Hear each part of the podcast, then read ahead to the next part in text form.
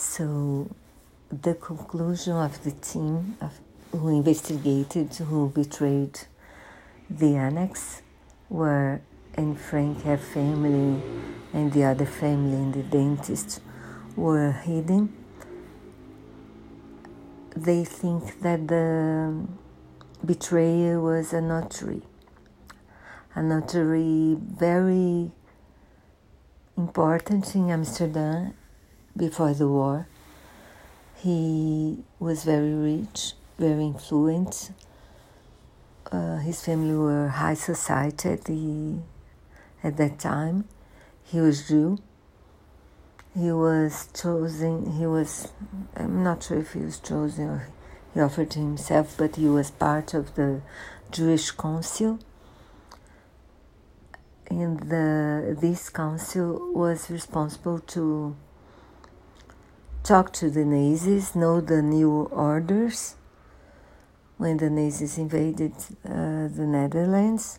So they were the people who told the Jews, now you must wear a star, now you are not allowed to to use drums, now you're not allowed to go to the movies, to do the movie theaters, now you're not allowed to own bicycles, now and now and now lots of new rules, terrible rules. And also, they were responsible to tell the people who were uh, being transferred to fields, to camps, to labor camps, and to camps of killing camps like Auschwitz and, stuff, and so on. He also uh, helped. Uh, trans, art trans, uh, translations, uh, people who, uh, for example, uh, paintings that were confiscated from the Jews were sold to Nazis through him. Not he was not the seller, but he was the person who make it look, uh, you know, lawful or legal. So and so in the beginning of the uh, the invasion, he was safe because he first because he was very rich, so he got him and his family uh, a safeguard. He was not they were not in risk of being deported, and he was part of the Jewish Council, so he also he maintained this immunity for a while, but there was a time when the Jewish Council were, was dissolved, dissolved, and the members were deport, being deported as well. And those members of the council had access to to hiding places. They they could prove that, and also Otto, just after the war, he returned home. He received a a note where the name of this notary was uh, was said to be the betrayer.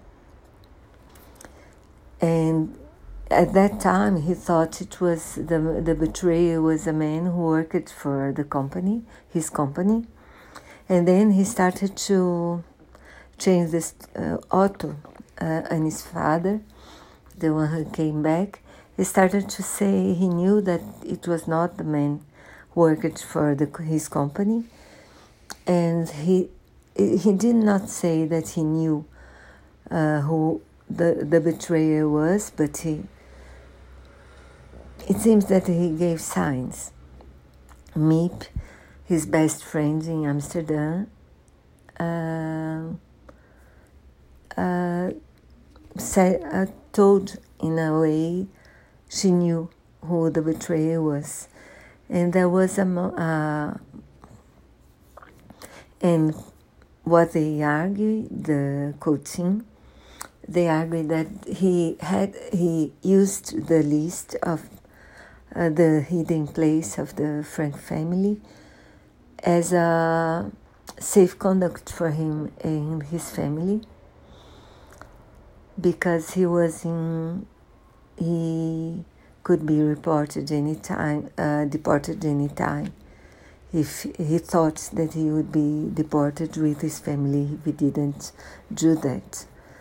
I think it's a good argument, and why Otto, uh, though he knew it was him, did not tell it publicly because he died, uh, the notary died a few years after the war in 1950, and he said he, he didn't want uh, to prejudice his uh, uh, bad words about his about him with his family alive. If he was dead, he could not be punished or anything or investigated. And also because he was a Jew, and Otto thought because uh, the diary is famous, and so it, he was afraid that would be uh, a source of prejudice against Jews if the, the fact that the betrayer was a Jew. But you know, I do think the arguments are solid. I believe it was him, and I believe it he did it to try to save his family. So we who knows what we would do in the in his position. So yeah.